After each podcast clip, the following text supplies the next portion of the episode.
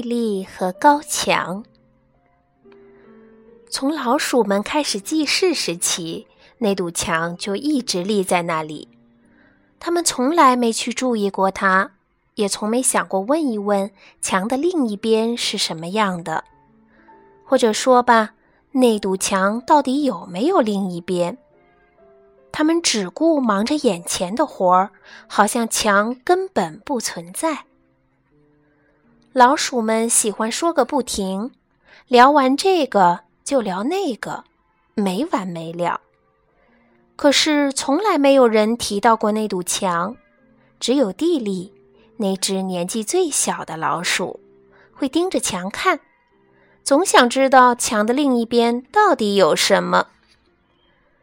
晚上，别的老鼠都已入睡，它却躺在干草床上，瞪大双眼。想象墙的另一边有一个美丽的梦幻般的世界，生活着许多奇异的动物和植物。我们必须去看看另一边。他对朋友们说：“试试能不能爬过去吧。”可是当他们试着往上爬的时候，墙好像越爬越高。他们抬来了一根长长的生锈的铁钉，想在墙上穿个孔，好从小孔里瞧过去。没问题，只要有耐心就能穿过去。弟弟说。可是他们忙活了整整一上午，累得精疲力尽。那堵坚硬的墙上却连一个小坑也没钻出来，他们只好放弃了。这墙总会有尽头的，弟弟说。他们走啊走，走了很久很久，可那堵墙却似乎没有尽头。可是有一天，在离墙不远的地方，弟弟看见一条蚯蚓正在挖洞往黑土里钻。哦，他以前怎么没想到呢？怎么就没有人想到用这个方法呢？蒂莉兴奋极了，她立刻开始挖洞，挖呀挖呀。突然，明亮的阳光晃得她完全睁不开眼。